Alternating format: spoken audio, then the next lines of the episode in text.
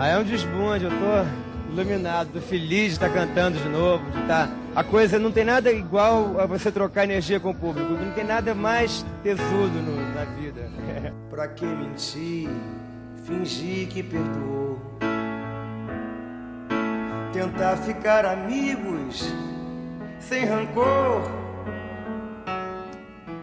Bom, muita paz, muito amor para toda a humanidade. Uma humanidade que vem clamando por isso durante séculos, desde os primórdios do tempo. E a gente continua ali, firme, lutando, ganhando aos poucos, plantando sementes, que essa semente desabrocha em, em ervas que vai que vai alimentar um homem como eu, como você. Se esforça para ser um sujeito normal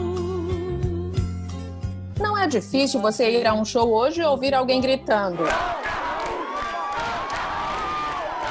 Também não é difícil encontrar pessoas se manifestando nas ruas com a frase Brasil, mostra tua cara. E o Brasil, como é que vai, hein? O Brasil tá, tá bom ou tá ruim? Tá uma merda, né? Brasil, mostra tua cara. Muitos anos se passaram, mas nunca esquecemos Raul Seixas e Cazuza, ídolos do rock em diferentes épocas. Eles falaram de política, sociedade, liberdade. Raul viveu os anos de ditadura, teve letras censuradas e foi bastante perseguido. Cazuza já pegou o fim desses tempos amargos e chegou a celebrar a volta da democracia no palco do Rock in Rio em 1985. O Brasil tá com esperança, tá? Todo mundo achando que vai raiar um, uma coisa nova. Então eu achei bonito para até cantar junto porque foi uma coisa de, de, de esperança mesmo do, do, dia novo. Eis que chegamos a 2020, celebrando os 75 anos de nascimento de Raul Seixas e os 30 anos de morte de Cazuza. Mas o que ficou da história deles? O que eles falavam nos anos 1980 e 70 e que ainda representam o Brasil de hoje? A solução ainda é alugar o Brasil? Tá tudo pronto aqui, é só vir pegar solução é alugar o Brasil. O seu partido é um coração partido? Meu partido é um coração partido. Hoje eu, Cíntia Medeiros, junto com Marcos Sampaio, Renato Abe e PH Santos. E hoje nós chegamos à marca histórica do episódio 20. Aí! Que vitória, Toda semana, viu? né, PH? Toda semana. Olha aí, rapaz. Olha só. Teve Olha, shade, teve um shade. Estão ocupando aí o editor, né? Aí fica nisso. Mas, gente, eu tô fazendo o meu pior, eu prometo. Queridos, intrigas à parte, é, eu acho que aí me ocorreu que no bojo do Cazuza e do Raul, a gente precisa colocar o Renato Russo também. Sabe por quê? Se a gente está comemorando as efemérides aí do Cazuza, em março teve 60 anos do Renato Russo também, e eu acho que dá para botar ele no caldeirão também junto, vocês concordam? Mas que eu vou com calma, né? Que eu não gosto de palco, não adianta. Eu não tenho dúvida. Ave, que desânimo, gente. Que é isso? A única certeza que eu tenho é que esse podcast é do Marcos, né? Então, Marcos, brilha, amigo. Eu tô... Isso, Mostra a tua cara. Mostra a tua cara. a cara dele. Eu vou, eu vou aqui, ó, na cola do Marcos. Se o Marcos se for triste, eu vou triste. Se for alegre, eu vou alegre. Conseguimos colocar Raul Seixas, Cazuza e Renato Russo como o trio dos combatentes da hipocrisia, Marquinhos, todos aí no mesmo no mesmo caldeirão? Cara, eu acho, sabe? Eu acho, eu acho três grandes figuras, três grandes figuras. A gente é sempre importante lamentar que o Brasil não valoriza muito as suas figuras, de, de, os seus artistas, né? Assim, a gente tem uma tendência a, a, a, desvalorizar e principalmente a procurar o ponto fraco. E ponto fraco é do humano, né? Todo mundo tem. Agora, assim, como, como é, é importante saber que esses pontos fracos existem, mas são três figuras admiráveis, sabe? Três figuras admiráveis. Eu sou um particularmente grande fã do Cazuza. Acho ele bárbaro. É hoje, ele... Cíntia Medeiros. É Cara, é hoje que sai briga aqui. aqui Eu já tenho informações, viu, Marcos? Ah, é? Eu já tenho informações. Mas olha, eu acho o Cazuza bárbaro, sabe? Eu acho ele, ele impressionante. Ele, ele era muito, muito bonito no palco, ele era uma figura muito bonita, ele era. Ele, ele tinha uma capacidade de letra, como letrista, de criar umas figuras que são impressionantes. E até hoje, gente, é inegável que o banheiro é a igreja de todos os bêbados, né? Isso é maravilhoso. Mas vamos, É. vamos à treta, vamos eu à queria, treta. Eu queria só colocar, Marcos, assim, pra gente já começar esse papo num nível bem. Na peia, a base de P. Cazuza era tão genial como era, porque Hum. ele era um mimadinho, por isso mesmo ele era mais genial ainda? Ou o fato dele ser um mimadinho da mamãe não atrapalhou em nada esse, essa genialidade dele? Pesado, sim. Agora começou o choque de monstro, viu? É. Segura, é o fala na cara. Renato, como é que tá a sua semana, meu querido? Tá tranquilo, tá tudo bem. Vamos ali. Tô querendo. Vamos dar um passeio. Vamos ali. Agora não é querendo botar ali na fogueira, não, mas eu tenho um pouco essa percepção também, viu, Marcos? Eu, tenho- Ah. eu faço um pouco essa leitura, assim, de- dessa relação dele com a gravadora, né? Que essas portas foram abertas. Eu fico pensando um pouco da relação dessa carreira dele, se não fosse filho de quem era, do produtor musical, né, o João Araújo, e da Lucinha Araújo, se ele teria tido esse apelo, como é que teria sido um pouco dessa trajetória. Claro que aqui a gente não vai entrar no devaneio da ficção, mas eu Uhum. fico pensando que a genialidade dele também é casada aí com possibilidade de ter uma voz amplificada a partir dessa gravadora. É, na verdade, eu trouxe esse tom de implicância, Marcos, mas tem até uma certa ignorância da minha parte. O fato Uhum. dele ser o mimadinho, o garotinho burguês, que tinha tudo a favor dele, e mesmo assim. É, ele conseguiu fazer essa letra de protesto, essas letras de protesto, conseguiu ter esse comportamento aí que chocou muita gente, mas que também é, encantou muita gente. O fato dele dele estar nessa posição social que ele estava é, torna ainda mais relevante o que ele fez ou não. E agora eu tiro toda a minha implicância e abro meu coração para você me convencer o que era de fato que fazia a genialidade do Cazuza. É pra mim a pergunta? É claro, faz aí a defesa. Tá bom.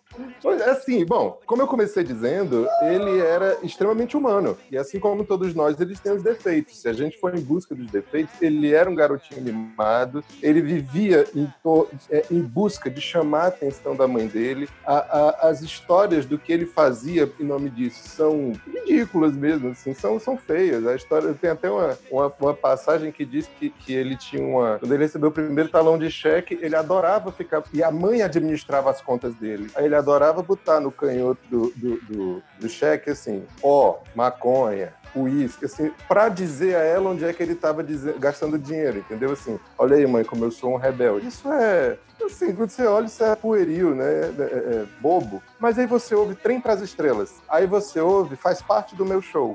Aí é o que eu, que eu tava dizendo. Se a gente. A, a gente tem essa tendência aqui a buscar o, o, o defeito, a falha. E se a gente for buscar falha, todos nós temos. A grande obra mesmo tá na, na música, tá na, na letra que ele fazia. E ele, ele, com certeza, tinha momentos absurdamente geniais. E por que, que ele tinha esse, esse absurdo? Porque ele conviveu com, com o melhor dessa época, né? Assim, como o pai dele era de gravador, ele tinha acesso aos melhores. Ele, ele, ele acordava e tava os novos baianos hospedados na casa dele. Ele era louco por Deep Purple era louco por Maísa. Então você junta isso tudo, você tem um boêmio, louco boêmio, como muitos poetas beatniks aí, famosos, cheio de dinheiro, para ter acesso a tudo que ele queria. E de fato, a mãe limava até onde dava. E o pior é que ela também não nega muito isso. né? Mas, Marquinhos, esse faz parte do meu show. Vamos, vamos se apegar até a, alguma, alguns trechos, né?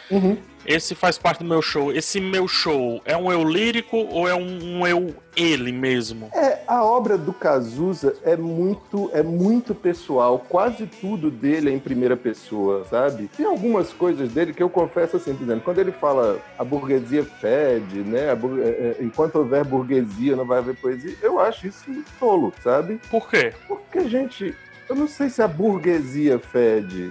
Sabe, eu, eu também não sei. eu- colocar tudo que é burguês na conta de algo podre, eu não sei se é exatamente inteligente. E Marcos, que é eu acho que cai um pouco, cai um pouco nessa conta aí do pueril que você destacou, né? Talvez É. em alguns momentos ele tinha que equilibrar, inclusive na personalidade poética dele, um pouco disso, daquilo que ele ouvia e reproduzia por estar no meio que estava, porque ele vinha realmente de um espaço privilegiado, ele era uhum. rico, a família era rica, enfim. Ao mesmo tempo, ele queria fazer uma negação total disso, e aí a negação mais óbvia de tudo isso é partir para essa história da burguesia fé. E aí, talvez nesse ponto, ele tenha se apegado a essas frases prontas. Mas concordo com você, assim, que Codinome Beija-Flor, por exemplo, eu acho lindíssimo. Talvez uma das composições mais bonitas que, que assim, românticas que eu acho da, da música brasileira. Não é? E é isso, ele equilibra, eu acho que ele equilibra um pouco dessa loucura toda que formava quem ele era. É, é muito engraçado, porque se você for pegar essa geração dos anos 80, quase todos os músicos são de origem, de origem rica, entendeu? É, Renato Russo era filho de, de pai rico, é, o, o, o, o Ouro Preto, Dado Vila Lobos, todos eles. O rock de Brasília, tão contestador, era todo burguês, todo ele burguês, sabe? Não, não tinha não tinha aquele ídolo que nasceu das massas, como, como depois veio muita gente do rap, né? O rap que o PR curte tanto. É, uhum. muita gente, Eu acho que a diferença gente... tem muita essa diferença aí, Marcos. É exatamente isso. Eu acho que as décadas passaram e essas pessoas tiveram acesso a poder lançar coisas que elas não tinham em 80 Exato. e 90 como lançar isso. Exato. Assim, se você for encarar isso como um defeito dele, bota ele na conta de todos, todos têm esse defeito. Mas vamos à obra, vamos ouvir os discos. De eu acho eu... o Brasil muito mais interessante que burguesia, por exemplo. É, esse lance da burguesia eu vejo até de uma maneira assim, é, eu acho uma camada legal. A única pessoa que pode dizer, a meu ver, que dinheiro não, não é tudo e tudo mais, é quem teve dinheiro, Sim. né? Então, assim. não, não, é... Como já diria o sábio o filósofo contemporâneo Falcão, a burguesia fede, mas tem dinheiro para comprar perfume. É então, exatamente. E é uma resposta ao Cazuza, né? Sim. Provavelmente. Só que dentro desse discurso, Marcos, tem um, tem um trecho da, da, da, do tempo, da música O Tempo Não Para, que é dias sim, dias não, eu vou sobrevivendo sem. Dias sim dias não, eu vou sobrevivendo sem um arranhão. Como é que tu localiza esse trecho dentro desse discurso que a gente está tendo aqui da, dessa, dessa faceta do Cazuza? É, o, o, o, o, é bom porque virou uma entrevista comigo. Não, mas eu acho que. É, é... Eu adorei, eu adorei. E também com, com, análise de músicas, eu gostei, PH. É, Curti esse mas olha, talk show tá babado. Existe uma coisa, existe uma coisa que, que me faz gostar da música burguesia e que explica esse trecho certo? Quando ele, quando ele faz o Burguesia, boa parte do disco Burguesia, ele gravou, inclusive, deitado numa cama de hospital. Ele estava extremamente amargo. Ele estava ele tava vendo a morte chegar, né, por conta da descoberta da AIDS, de estar com AIDS, e ele estava extremamente amargo. Ele tem uma música terrível nesse disco, terrível que eu quero dizer assim, de pesada, de carregada, nesse disco Burguesia, que é o Cobaias de Deus, que ele compôs com a, com a Angela Rorô, que a música começa dizendo: Se você quer saber como eu me sinto. Me sinto uma cobaia, um rato enorme, nas mãos de Deus, mulher. Óbvio, eu tô, não é bem assim, mas ele diz: eu, eu sou como um rato de laboratório. Então ele estava extremamente amargo. O tempo não para é nessa mesma época também. É dessa época onde ele estava amargo, ele estava vendo a morte chegar como diria Raul Seixas, inclusive para a gente pegar outro personagem para cá. Mas ele, ele poeta, Cazuza, aparece mais em O Tempo Não Para. Já é mais uma coisa figurada. E ali, nesse, nessa, nessa música do Tempo Não Para, ele, já, não, já não tá mais falando só dele, ele não é mais como o rato de laboratório do Cobaia de Deus. Agora ele tá mais vendo como um brasileiro, saindo de uma ditadura, como um país que tá tentando, pelo amor de Deus, sair de uma crise que até hoje, passaram uns 30 anos, ainda não saiu. A gente tá saindo, né? É, Nesse saindo, caso, né? o tempo parou, né? Nesse caso é. aí. A gente, a gente nunca, nunca Nesse saiu. caso, rebobinou, rebobinou. rebobinou. pois é, então assim, ele, ele, ele tá ele refletindo todo um momento de vida dele, enquanto uma pessoa com, com o vírus HIV, enquanto uma pessoa artista brasileiro, enquanto um brasileiro. E ele, ele tá vendo, dia sim, dia não, eu vou sobrevivendo sem um arranhão, né? Mas da caridade de quem me detesta, ainda tem esse detalhe, né? É, é, eu li um é... texto muito interessante que colocava o Raul e o Cazuza como espécies, a partir de algumas letras que eles compuseram, de cronistas do Brasil. E eu acho que tem um pouco disso também nessas letras que, que você está se referindo. Era o, o, retrato do momento que o país estava passando, como o Raul também fez na, na, na, década em que, em que ele mais produziu, ali na década de 70. Depois Renato Russo também, para a gente trazer ele de novo para a conversa, eles configuraram algumas de suas obras como espécies de crônicas musicadas do país que a gente estava vivendo, né? No caso do Raul Seixas, tem uma coisa que eu acho interessante, que eu achava ele bem humorado, né? Quando ele... A história do Aluga-se, do... do é, é, a Amazônia é o jardim do quintal, o dólar deles paga o nosso mingau, nós não vamos pagar está propondo de alugar o Brasil como uma solução. Gente, era hilário, é hilário a, a forma dele dizer, dele, dele, dele, retratar o país é muito engraçada. Obviamente, ele também tinha os momentos pesados dele, né? mas, mas ele tinha um, um lance de um bom humor também. E Marcos, pegando um pouco disso que a Cintia propõe é, desses artistas enquanto cronistas, eu fico pensando que a gente está falando de décadas 70, 80, 90, em que grande parte da população brasileira sequer sabia ler. Então, assim, para muita gente, essa leitura que existia da realidade que esse Brasil estava vivendo, de tudo isso que estava acontecendo, vinha através da música. E aí, não à toa, esses nomes foram nomes de destaque nacional. A gente sabe, inclusive, que, claro, tem diferenças muito grandes do consumo da música de lá até aqui, não dá para comparar. Mas, assim, uhum. eles conseguiram é, um público muito grande do Brasil, porque talvez eles conseguiam mapear ali, é, liricamente, poeticamente, questões que a galera só sabia através disso. Assim, acho que você pega esses, essas letras do Raul, de, de contestação, essa, essa coisa de, de, de, defender esse rock and roll como esse, esse campo em que as coisas elas são sim questionadas eu acho que para muita gente foi assim que chegou uma série de questões. Esse, esses artistas trazendo esses temas que às vezes eram alheios da grande parte da população questões de economia questões de política questões de, de democracia. E aí muita coisa chegava muitas palavras se tornavam populares através dessas composições. Então era um, era um papel indiretamente até de, de educar ou de provocar temas temas. Jogar essas conversas na roda. E aí eu tenho uma provocação, e, e essa provocação não é para definir necessariamente quem é melhor, mas nisso que o Renato fala, assim, é, a gente estava num, num, sei lá, é, é, clichê, o mundo não era globalizado, esse negócio todo, né? A educação era um negócio bem diferente tudo mais. Quem que se comunicou melhor, Raul ou, ou Cazuza? Quem conseguia aí, através das palavras, abranger mais gente, posso falar assim? Eita, eu não sei não, ó. É, porque na verdade, assim, eu sou da geração que ouviu Cazuza, então ele, ele comunicou mais para mim especificamente é, do que o Raul por uma questão temporal. Eu só fui ter contato com a obra do Raul, acho que mais velha, é, por influência de outras pessoas. O, o Cazuza não, chegou diretamente, né, ali pelo, pelo momento, pelo rádio, é, pelo LP que eu comprei. E, e, talvez o, a crônica, vamos chamar assim, do Raul, ela fosse é, ela não fosse dita de forma tão direta como, por exemplo, Cazuza diz numa letra como Ideologia, como uma letra como Brasil, é, eu acho que a forma de comunicar, o sentido era o mesmo, mas talvez a forma fosse um pouco diferente e chegou diferente a essas diferentes camadas geracionais. Não sei se eu viajei aqui nessa. Não, nessa Cintia, minha, minha impressão é muito por aí também. E pensando também, até na coisa do, da sonoridade apresentada, né? O Raul, ele tinha, e aí o Marcos talvez saiba elaborar melhor a respeito disso, mas acho que o Cazuza tem um apelo pop maior, e aí radiofonicamente maior. Não à toa, hoje, o Cazuza é bem mais ouvido no Spotify, por exemplo, do que o Raul. O Raul fica muito atrás no Spotify do que nomes como Renato Russo, Cazuza, até nomes mais recentes que morreram, enfim, mais recentemente, como Chorão, por exemplo, outros nomes do rock. O Raul está muito atrás nessa, nessa escuta atualmente, falando assim. Eu acho que isso muito, passa muito pela sonoridade dele, que era um pouco mais experimental, eu diria. Confia em mim, confia em mim.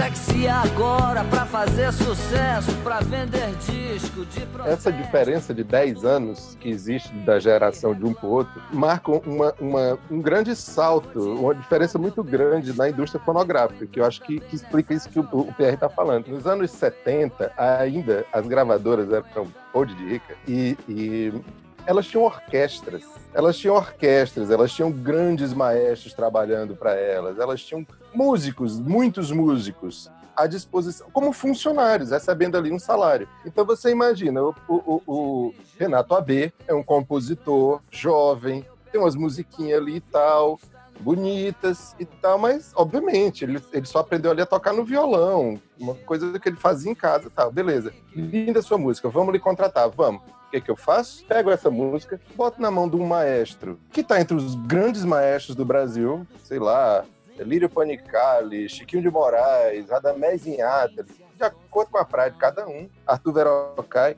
Esse cara vai pegar essa musiquinha feita no violão no, no, quarto, no seu quarto e vai dar um banho de luxo. Vai botar uma orquestra para tocar uns violinos, vai botar um, não sei quem. Pra... Você tinha todo um, um, um, Tinha que, sei lá, 40 pessoas, 30 pessoas tocando uma música só. Dez anos depois, nos anos 80, você pega esses músicos todos, essa orquestra, demite e contrata um cara tocando um sintetizador. Aí é quando surge um outro momento da música, onde você tem é, é, é artistas muitas vezes bem mais enxutos. O, o, aliás, é, é um grupo de músicos trabalhando numa canção muito, muito mais enxuto. Você tira a orquestra inteira mas isso não, era pra me... isso não era para melhorar, não era para deixar Depende. mais estonteante, mais vibrante. Depende, porque assim como depende, nos anos né? 70, é assim como nos anos 70 tinha gente que enchia de, de, de, de, de música, de, de, de instrumento com música que não precisava disso tudo, sabe? Uhum nos anos 80 você tem gente que faz uns, umas tecladeiras que são extremamente datadas. Cazuza, o Barão Vermelho e o Cazuza tiveram a sorte de não ficarem datados, sabe?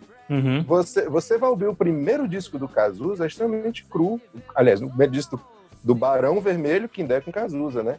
É cru, é forte. Agora, você só tem ali a banda tocando, você não tem quase nenhum músico a mais. Aí é uma sonoridade que ainda tem muito a ver com o que a gente ouve hoje. Sabe? E será, e será Raul, que o... O Raul tem coisas maravilhosas, mas tem coisas que são muito ruins. E será que o poder do ao vivo, assim. Não sei se depõe contra o Raul nessa comparação, que, enfim, não é comparação, né? A gente tá. Tá olhando com, com, com dois passinhos para trás. O, o é. poder do, do, do, ao vivo do Cazuza é, posicionou ele em outro canto? Eu acho. O que que acontece? Eu, eu, a gente não tem re, muitos registros do, do Raul Seixas ao vivo no auge, que é o que? Ali, os anos 70, né? O, quando ele lança os primeiros discos, Krieg Rabandolos, essas coisas. Então você só vai ter registros dele ao vivo mais pro final que ele já estava muito prejudicado pelo abuso de drogas, pelo álcool, por tudo. E os shows, quer saber a verdade? Eram ruins. Os shows eram ruins. Tem, um, tem uma passagem antológica dele aqui pelo, pelo Paulo Sarazati, que ele entrou acabado no palco, de doente, de bêbado, de drogado. Quando botaram a guitarra em cima dele, ele desabou porque não aguentou o peso. Gente, sério? É, é. Aí você imagina, tá aí, quem se mirava naquele cara, quem queria ver aquele cara? O Cazuza não teve isso ele teve os momentos de bad trip como todos nós tivemos. Alguns momentos onde ele fez shows ruins, alguns momentos onde ele se passou mas essa não era a regra do Cazuza. Mas isso era tão rock and roll, a gente É, isso só é rock and roll depois, né? O show é bom. Entendi. Eu já assisti um show do Otto, que ele fez dois shows aqui no final de semana, no no sábado e no domingo. Eu fui no sábado, ele estava completamente fora do eixo dele. Completamente. Não vou, não vou saber o que, que ele consumiu. Mas ele tá completamente fora do eixo. E o show foi sensacional.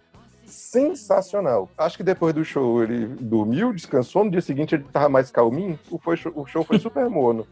Mas tem, tem, agora é. Super mono, super mono, sabe assim, super protocolar. Mas qual foi o melhor? Ele... Mas qual foi o melhor? O que ele tava trilouco. Então. E aí? O que eu disse, no fim das contas, vale o resultado, sabe?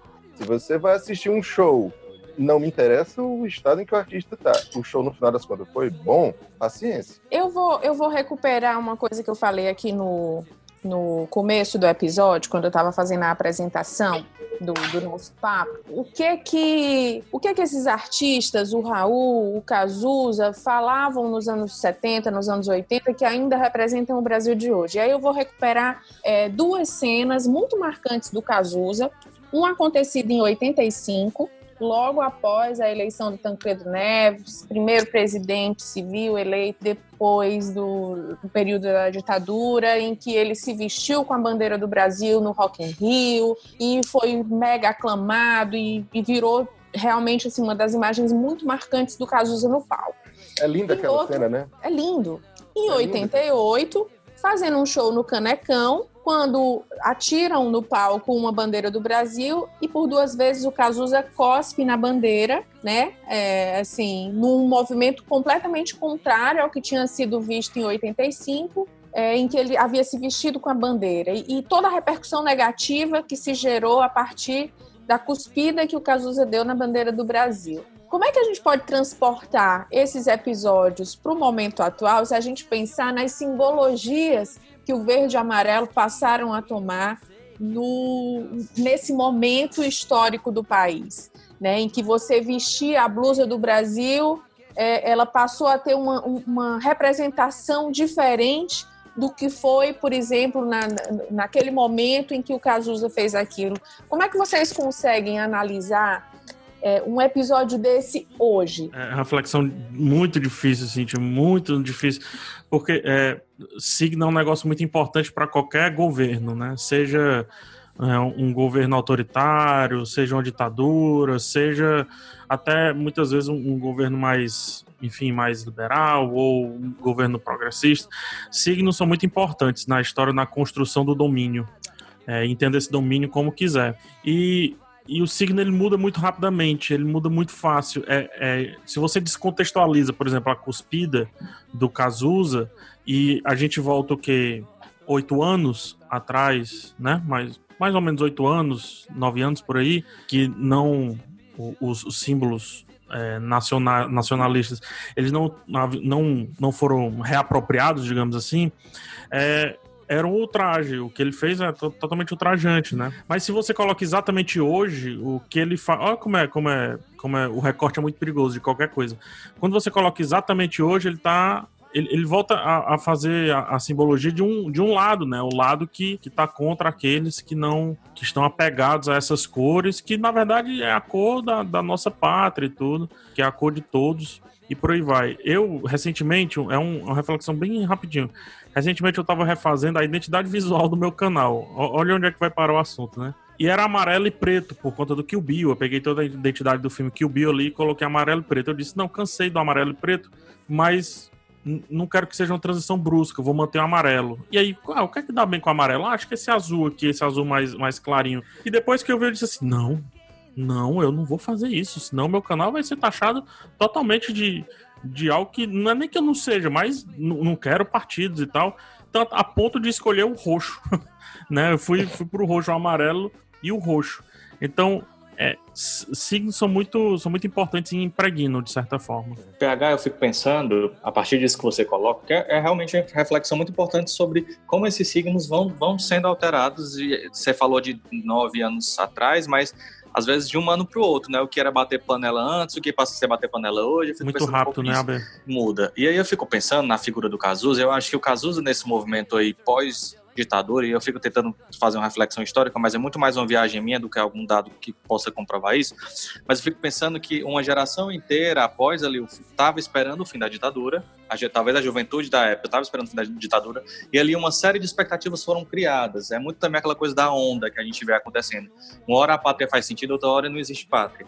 Uhum. E aí, o que acontece é que o Cazuza estava justamente na crista dessa onda que comemorou a saída da ditadura e tudo mais, só que deu com os burros na água quando viu imediatamente depois que as estruturas se mantinham, né? Todo, todo, tudo que a gente via de corrupção na ditadura passou a existir num governo dito democrático.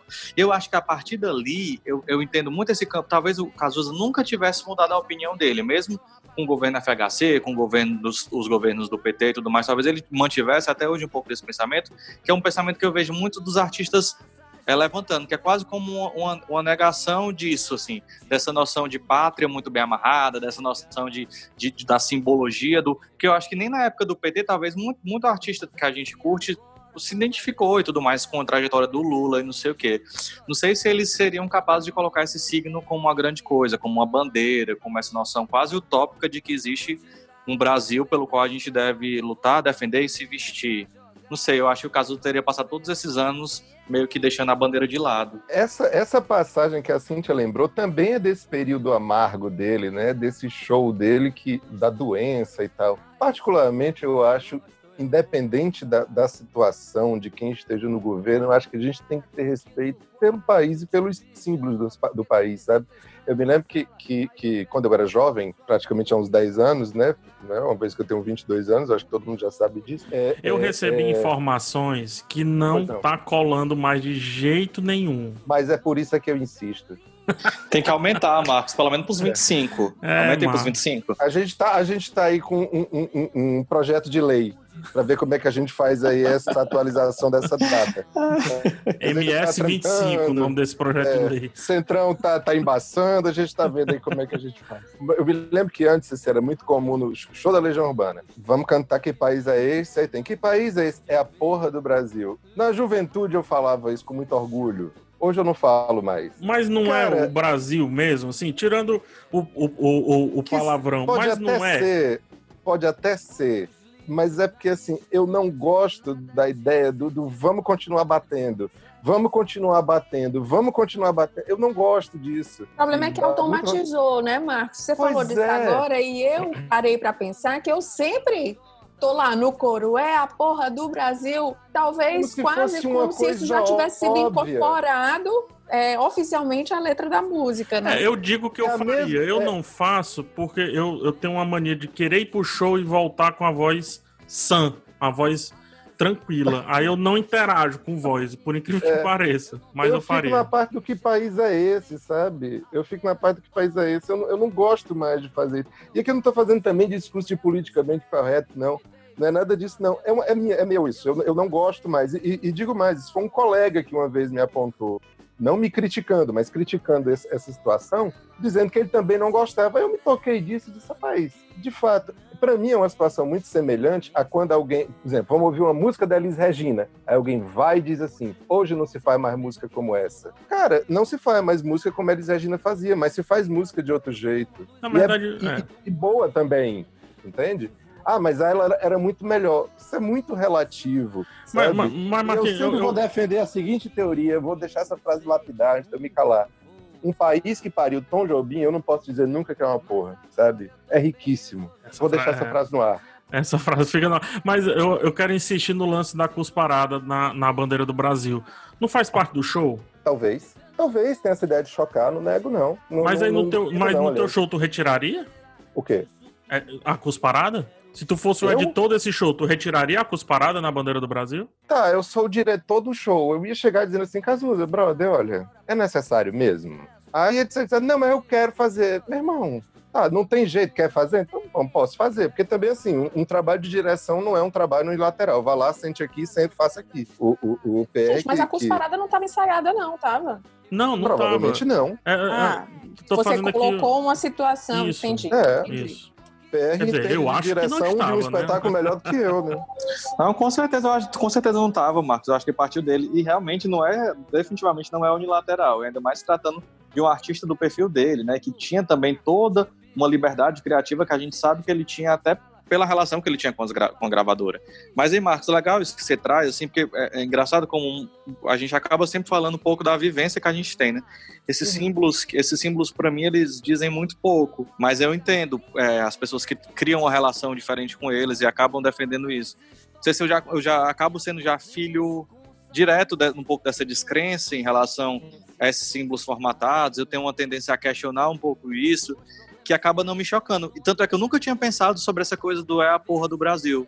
Na minha cabeça isso já era tão natural, já era tão e aí, e aí eu acho bobo, inclusive pelo outro sentido, porque eu acho que pode até esvaziar demais essa coisa só de- repetir essa coisa da porra. Não, não que eu tô Pois dizendo é. que o Brasil não é, mas eu tô dizendo que é, é tão pouco, é tão, é tão pior que isso. Mas enfim, eu vou, eu vou deixar essa, essa minha leitura melancólica para depois. É, é porque, é porque eu fico pensando assim: é, é, é, entra o governo, sai governo, entra proposta, sai proposta, entra um, sai outro e tal. As coisas vão mudando, umas para melhor, outras para pior, às vezes só piora, às vezes. Acho que nunca só melhora, né?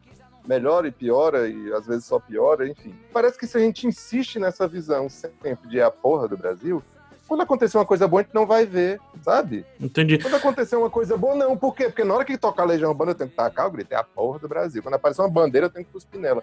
Tem uma cena muito bonita, Cíntia, que, que é meu antítese dessa do Cazuza, que, que foi quando o CEO, que ele cantou londrino, né? Londrino, meu conterrâneo, inclusive, é, é, é, é, veio pro Rock in Rio. Rio, Rio. Alguém, alguém, é, alguém jogou uma, uma bandeira, obviamente, uma pessoa da plateia joga a bandeira, caiu no, no chão ali, né? Não foi de propósito.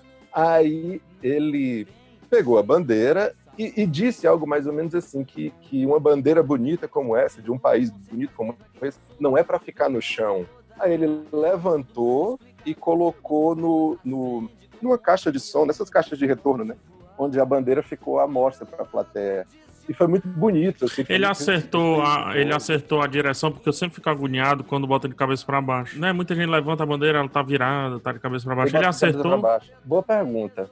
Pois gente, é. Eu nunca prestei atenção nisso, PH. Nunca. É, é, é, é, uma discussão que eu já tive com um amigo meu. Se eu for fazer a bandeira de um país, eu vou fazer que nem a do Japão, que do lado que colocar, funciona. Para não ter essa confusão, eu vejo o pessoal no final da Copa do Mundo errando muito o lado da bandeira.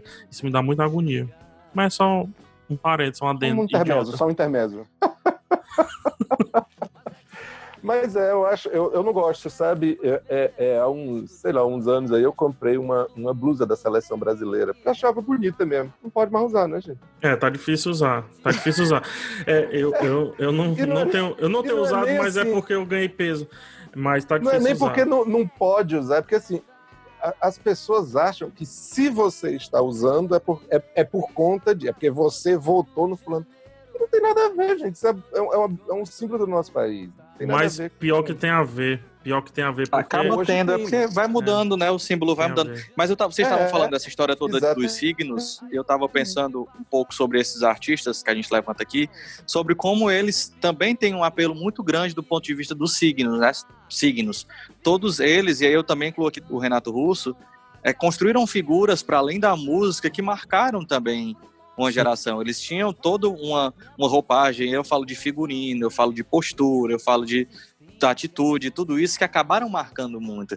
Essa coisa de você bate o olho no Raul, talvez difere de outros artistas que a gente tem hoje, que talvez não tenham esses símbolos tão fortes. Mas aquela coisa do, da figura do Raul é uma figura muito emblemática. É, o Raul, né? Raul é, um, é, um, é um personagem, né, por si só, assim. É, aqueles artistas que é sempre personagem, eu não estou comparando com a musicalidade outra coisa, mas Ozzy Osbourne, ele sempre é um personagem dele mesmo e tudo. E eu gosto dessa, desse personagem do, do Raul, assim, tem até um, um misticismo muito muito associado a ele, né? Só que eu vendo as letras e aí respondendo uma das perguntas que a Cintia fez lá no começo, e aí, que tá falando é apenas o PH, cara, não é nada demais, sério mesmo, gente, não, não fiquem chateadas. Eu acho o, o Raul tão mais complexo, eu acho as letras dele, Paulo Coelho, dele, quer que seja, é, tão mais existenciais, sabe? Que letras que eu encontro, sei lá, é, resposta junto com, com Sartre, resposta junto com Nietzsche, resposta Mas aí, junto então, com... o que eu falava, PH, é a forma de passar a mensagem do Raul talvez fosse um pouco mais sutil do que o verbo rasgado é, e muito claro do Cazuza. Né? no, fundo, as mensagens eram as mesmas, mas a forma de entregar isso era diferente. E a depender da geração que você esteja, você compreende, você faz uma leitura diferente disso, né? Assim, quando eu fui buscar a obra do Raul, eu fui realmente à procura de encontrar esse poeta é, e, e, e, todas as metáforas que ele encontrou para falar de problemas existenciais Sim. da gente. Ele fala muito que, do eu, né? Isso, enquanto que. No, e aí eu já fui com uma maturidade diferente do que aquela em que eu recebia o que vinha já pronto e mastigado ali muitas vezes pelo Cazuza e, e eu, um adolescente, né, quando eu fui ter contato com a obra do Raul, já era uma mentalidade diferente. Outro então, dia, ah, outro dia. Vocês não me levam a sério. Eu tentei arrancar de vocês isso, que meio que a Cintia aí. Finalmente, assim, obrigado, Cintia. Mas é, eu, eu vejo que o, que o Raul, ele, ele cabe semana passada, hoje, semana que vem eu tenho certeza, daqui a 10 anos eu tenho certeza, e quando a gente inventar a máquina do tempo, ficar indo e voltando e gravar aqui ao vivo o seriado Dark, aí é que o Raul vai caber mais ainda.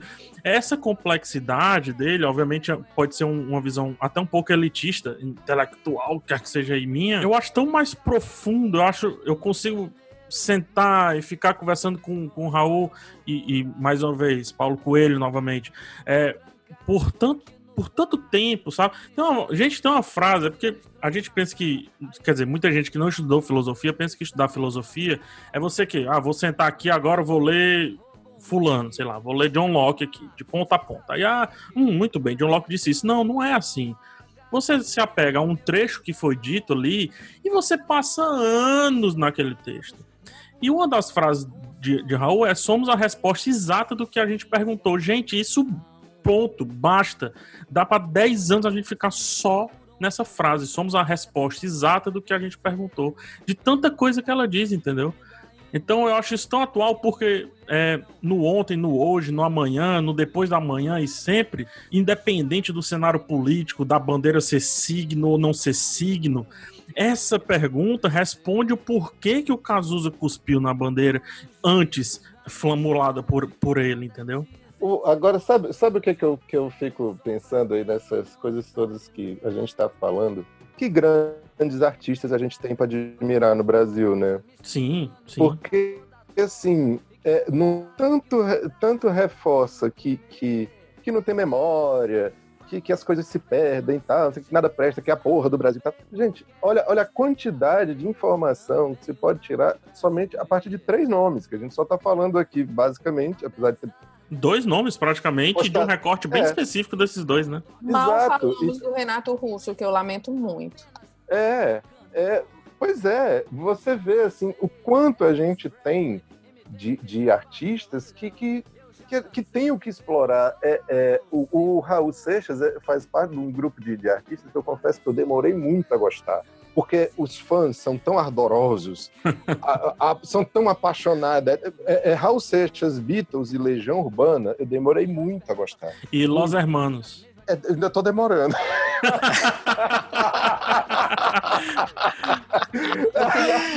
eu pessoa e tenho muitas amizades e entro em pouquíssimos conflitos, até ter entrado nessa questão do Los Hermanos. E, e eu me vi realmente em apuros quando eu manifestei é. que eu não gostava de Los Hermanos. Eita! Eu ainda Exato. tô demorando isso aí. Se eu soubesse, eu tinha ficado calada, porque eu detesto confusão. Mas eu fui abrir é. a boca pra, é. Pra comentar: meu Deus, esse povo ainda existe e vem fazer show aqui de novo. De novo. Seria, seria essa a pauta do episódio 30, Foi Renato AB? Olha aí, talvez. Foi viu? o suficiente para eu descobrir desafetos. Mas você vê, é, é, assim, eu nunca deixei de ver o valor dessas pessoas, não. Eu só não, assim, né? Tá, você gosta? Hum, não. O Cazuza, não. O Cazuza eu gostei de cara. Cazuza eu sempre fui fã. Foi, foi o primeiro LP que eu comprei na minha vida. É, é, é, é, mas, com o tempo, você vai encontrando formas de, de, de, de, de reconhecer o quanto essas pessoas têm valor. É, é, o, o, o Raul Seixas, um, um porra louca, beatnik, drogado, beberrão, maluco, beleza mesmo, né? Mais maluco do que beleza. Mas, cara, a profundidade da obra dele, das leituras que ele fazia, das informações. Crowley, né? Ele era um estudante de Crowley. Alistair Crowley. O Ozzy Osbourne citado aqui também, né? Tem até uma música, Mr. Crowley e tudo mais. Então, eu acho tudo isso composição de personagens, sabe? Me custa é, acreditar. Eles são personagens complexos e eu, que, que, muita coisa eles, eles acentuavam algumas questões, não é isso? É, eu, eu, eu, meu, como eu já falei várias vezes, meu âmbito mais é do heavy metal, né? Então você pensa aquele pessoal assim que tá, tá sempre com o ovo partido por conta da, causa de, da calça de couro e, e Gente, não é nada daquilo dali. É igual nos emos que eu, que eu gosto. É, a, tua, a tua praia é quase a minha, a diferença é só a franja. Pronto. Vai lá. E não é nada daquilo dali, sabe? O pessoal pensa, ah, pessoal do heavy metal aí, pessoal do mal, é. São pessoas extremamente carinhosas, assim, sabe? É, gentis, tranquilas, por incrível que pareça. Inclusive é um meio que nem, nem vejo. A, a, droga pertence mais a quem tá do lado de cá do que do lado de lá, por incrível que é, pareça. Eles não são muito drogados, né? Não, não, mas não são mesmo. Não, sério. Não, não, são, não, são. Meninos, são não, é verdade. Meninos, não vamos entrar nessa questão agora. Nosso ah. papo é outro. Eu já tô de olho no cronômetro. A gente já precisa começar a terminar este episódio. Isso tudo que eu quero chegar. Fim de papo.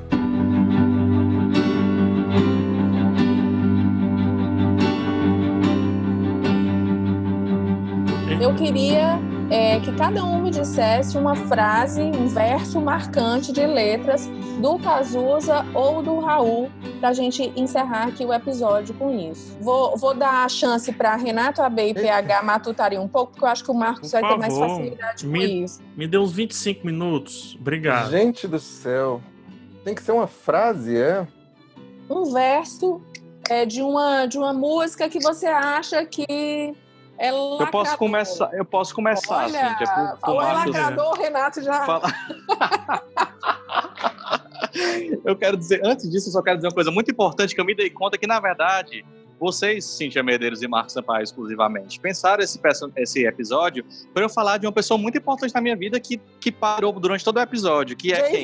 Wacker. Jay. Claro, Jay. Wacker, gente. Vocês pensaram esse episódio, Jay na verdade, como Wacker, uma homenagem filho do guitarrista do Raul Seixas. Perfeitamente. Que foi lanç... que lançou sua carreira interpretando quem? Cazuza.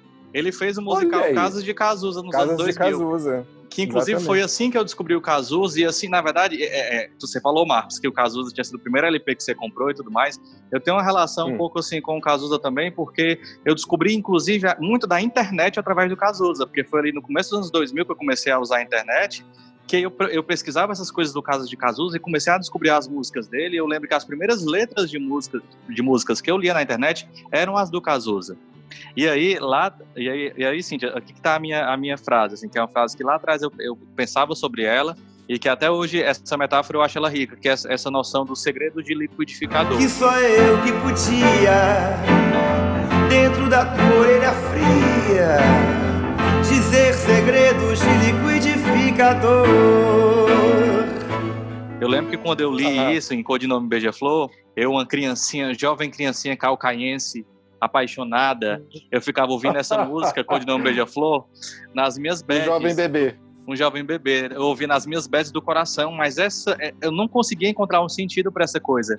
Do dentro da tua orelha fria dizer segredos de liquidificador. Ali, no, ali com meus 11 anos eu não conseguia ainda abstrair a ponto de pensar um pouco sobre isso.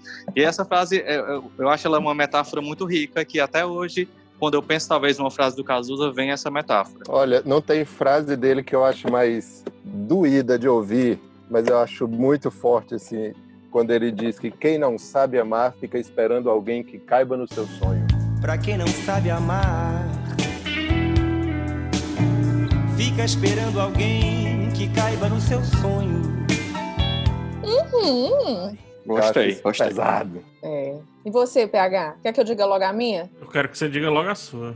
Assim, a minha talvez nem seja a mais simbólica, a mais lacradora, como eu falei para o Paulo Renato, mas talvez nesse momento que a gente está vivendo, eu acho que ela cai muito bem. É um verso da música Vida Louca Vida, que eu adoro, principalmente quando ela é interpretada pelo Bem Mato Grosso, mas que ele diz: Estou cansado de tanta babaquice, de tanta caretice, dessa eterna falta do que falar. Eu tô cansado de tanta babaquice, tanta caretice, dessa eterna falta do que. Falar. que eu acho que é muito do que a gente vive hoje com essa onda das redes sociais, com essa onda de intolerância, com tanta gente dona da verdade, com tantos pensamentos retrógrados aparecendo. Então, e aí vem essa falta do que falar, as pessoas ficam falando coisas completamente sem sentido. Como se aí tivesse eu o que falar. Exatamente. Então eu acho que assim, se há um, um verso que se aplica muito bem a esse momento que a gente está passando, é, do meu ponto de vista é esse. Teriam muitos outros para indicar, tanto pela pegada política quanto pela pegada romântica, mas eu escolhi esse aí. PH, agora é a tua vez. É, eu vou, eu vou de uma frase que é completamente antagônica a mim, mas é uma, é uma frase do, do Raul Seixas, que é eu, eu não me pergunto, eu faço, Eu não me pergunto, eu faço. que é da música no, no fundo do quintal da escola. Música muito É muito legal. Muito Essa linda música essa é muito música, muito linda. E é pouco conhecida dele, não é tão conhecida, não. É, todo tem- Repete aí, a- repete aí o verso, PH. eu não me pergunto, eu faço. E isso é completamente antagônico, porque eu adoraria não me perguntar e simplesmente fazer, cara. Eu adoraria ficar só naquela rodinha ali, mas eu fico me perguntando e aí eu não faço. E posso falar só uma. uma, uma, uma Um fechar uma gestalt aqui? Uma gestalt. Quem gravou essa música também foi o Barão Vermelho. Barão Vermelho, exatamente. Foi. Tá Muito tudo, aqui bem, tá tudo rapazes. interligado, gente. Tá tudo interligado. Tá, tá tu- olha, pra gente conseguir chegar no J-Vac, realmente É. assim, foi uma trama muito bem amarrada, quase tão bem amarrada quanto a trama de Dark, que chegou aí a sua terceira e última temporada. E eu já e se vou. você observar bem, se você observar bem, a gente passou essa, a gente- a gente falou para os nossos ouvintes ouvintes que esse episódio de hoje era sobre o Cazuza e o Raul Seixas, mas na verdade a intenção de a gente toda era falar do DJ Wacker. Olha aí, eu não tô dizendo, era isso. Não Tá quiseram vendo? admitir, assumir, mas era isso. Gente, vamos pro quadro Poucas e Boas. Já estamos no final do episódio. Eu vou aproveitar que eu falei em, em- em Dark, porque a minha dica de hoje vai ser o canal do YouTube do PH Santos. Ah, para! Olha aí, rapaz, é simplesmente, boa. gente, ele traz muitas e muitas reflexões importantes que a gente precisa fazer para conseguir entender a série Dark e todas as entrelinhas e reflexões filosóficas e compreensões de, de tempo. Assim, a minha vida ficou outra depois que eu comecei a ver os vídeos no canal do PH Santos para conseguir me sentir menos burra assistindo Dark. É um Gente. testemunho, né, gente? Isso. Gente, eu nunca fui indicado, gente. Eu achei lindo isso, Cintia. E eu ainda tô me sentindo um burro vendo Dark, porque eu ainda Isso é não porque fui ver o você canal ainda do não PH. entrou no canal do PH Santos. Pois eu vou lá me salvar, viu? Um canal que é, é certificado, que chama, é verificado. Verificado. Ai, lá perfil vem. verificado. A, a jocosidade, ela chega. De um jeito ou de outro, ela chega. A Dark não é uma, uma série fácil, mesmo ela se torna mais atraente. Então, essa foi minha dica e eu vou me aproveitar da, da vantagem de ter começado para já dar outra logo na seguida, que é muito do que a gente conversou aqui sobre Cazuza e sobre Raul Seixas estão em especiais publicados pelo Videarte, que você pode ir lá no Povo Mais e acompanhar. Um especial lindo sobre os 30 anos da morte do Cazuza, escrito pela Bruna Forte, editado pelo Marco Sampaio, coordenado pela Fátima Sudário, com pitacos do PH Santos e audiência infalível de Renata Bey e Cíntia Medeiros. E tem também material sobre os 75 anos de Raul Seixas. Indico que vocês deem uma checada lá no material, que está muito legal. É, minha, minha dica hoje é, é do campo da literatura, assim. É, eu comecei a reler um livro chamado Seis Propostas para o Próximo Milênio, que é do Ítalo Calvino, que eu tinha lido acho que há uns dois, três anos e tinha tido um sentido para mim naquele momento. Reler essas propostas dele, que o que, é que aconteceu? O Ítalo Calvino, um pouco antes de morrer, ali em meados dos anos 80, estava preparando uma conferência que ele ia fazer nos Estados Unidos. Ele era italiano e ia lá para os Estados Unidos fazer essa conferência. E aí não deu tempo dele fazer. Ele morreu antes e deixou os escritos que foram publicados.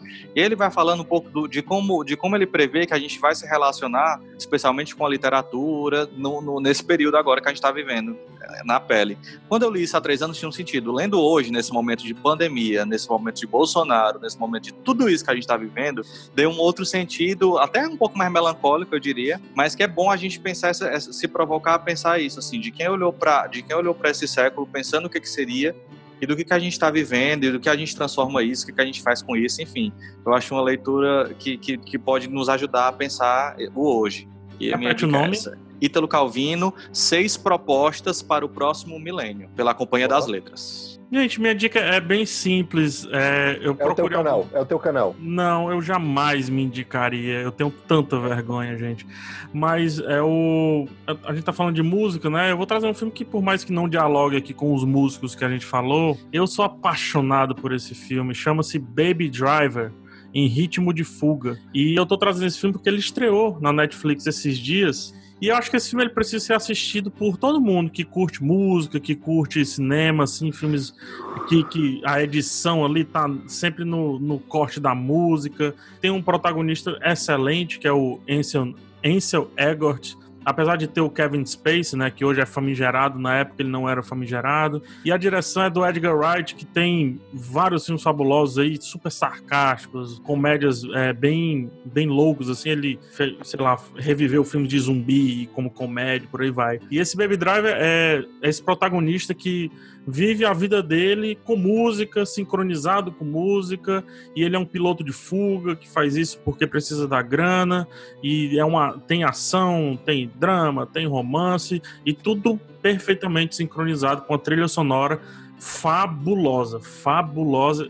Se o Marquinhos não gostar do filme, tenho certeza que ele vai gostar da trilha. Eu amo esse filme, PH. Amo esse filme. Eu fui assistir muito por acaso. Assim, não me interessou de cara, não sou muito de ação, mas o filme me ganhou completamente. Ele é diferente, né? A ação dele é diferente. Muito bonito. Olha, é, eu não assisti esse filme ainda, mas eu tenho curiosidade, porque uma vez eu li uma crítica do meu querido André Bloch. Grande André. Ele falava muito, é, falava muito dessa história da música, e eu tenho curiosidade. Bom saber que está no Netflix. Mas olha, partindo ainda, seguindo ainda nessa onda da música, eu fiquei agora dividido entre duas, duas dicas, mas vou falar de um filme também que eu gosto. Infelizmente eu não vou saber dizer onde esse filme está disponível. Mas é um filme que eu amo e que esse ano está fazendo aniversário, chamado Quase Famosos. É uma história meio verdadeira, meio mentirosa, porque o personagem principal é inspirado num grande jornalista dos Estados Unidos que viveu muito o, os anos 70, geração pós o destoque e tudo mais, que é o Lester Bangs. Ele é um, uma sumidade da crítica da música no, nos Estados Unidos, ele foi da Rolling Stone. E o filme mistura a realidade, a realidade dele, fantasia, histórias reais, histórias fantasiosas. Tanto é que no filme é ele jovem querendo ser crítico de música e quem aconselha ele é ele mesmo. Então tem essa brincadeira aí no filme. E assim, parafraseando o meu querido PH Santos, se você não gostar do filme, você vai gostar da trilha sonora, que tem David Bowie, tem, tem Elton John, tem, tem, muita, tem Led Zeppelin, tem muita coisa bacana dessa época, dos anos, do iníciozinho dos anos 70.